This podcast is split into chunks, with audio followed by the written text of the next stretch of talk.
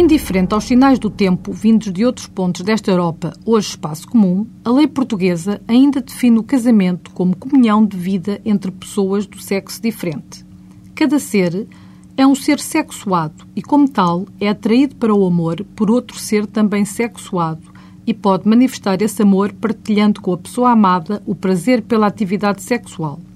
Assim, integrada numa relação afetiva, a sexualidade pode ser vivida de uma forma responsável, partilhada, cimentando uma relação estável, podendo ou não conduzir à constituição de uma família e ao nascimento de filhos.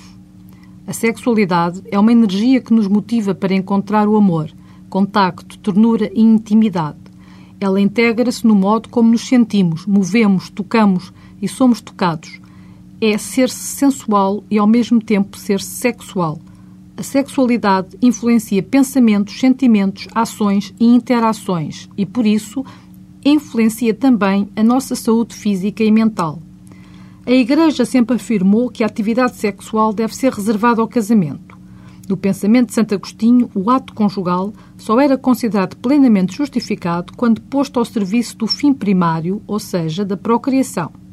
Apenas com o Concílio Vaticano II foi ultrapassada a influência deste modo de pensar e na Constituição Pastoral Gaudium et Spes afirmou-se que a sexualidade própria do homem e a faculdade humana de gerar excedem maravilhosamente o que se encontra nos graus inferiores de vida.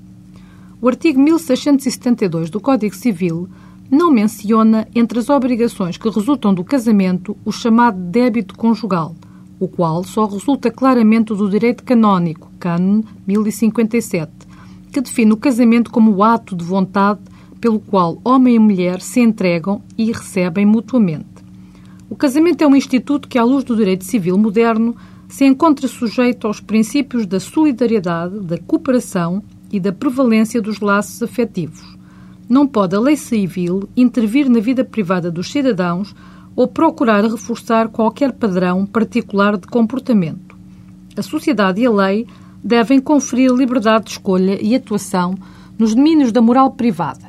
A única parte da conduta de qualquer pessoa pela qual ela pode ser responsabilizada face à sociedade é a que diz respeito aos outros.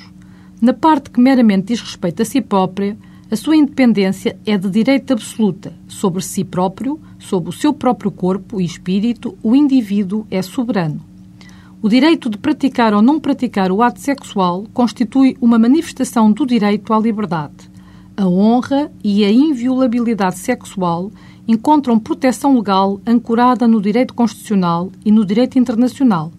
Diz o artigo 2 da resolução aprovada pela Assembleia Geral da ONU que a violência contra as mulheres abrange os seguintes atos, ainda que a eles não esteja limitada. A violência física, sexual e psicológica que tem lugar na família, inclusive os maus tratos, a violação conjugal. Um ato sexual não desejado e que é imposto constitui um crime contra a liberdade e autodeterminação sexual.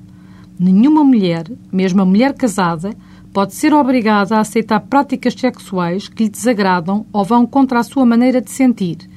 Quem impuser a uma mulher, mesmo que com ela seja casado, comportamentos sexuais que ela não deseja, comete um crime tipificado no Código Penal. Os crimes de coação sexual e de violação são punidos com pena de prisão. Todas as pessoas têm direito a que o seu corpo seja respeitado.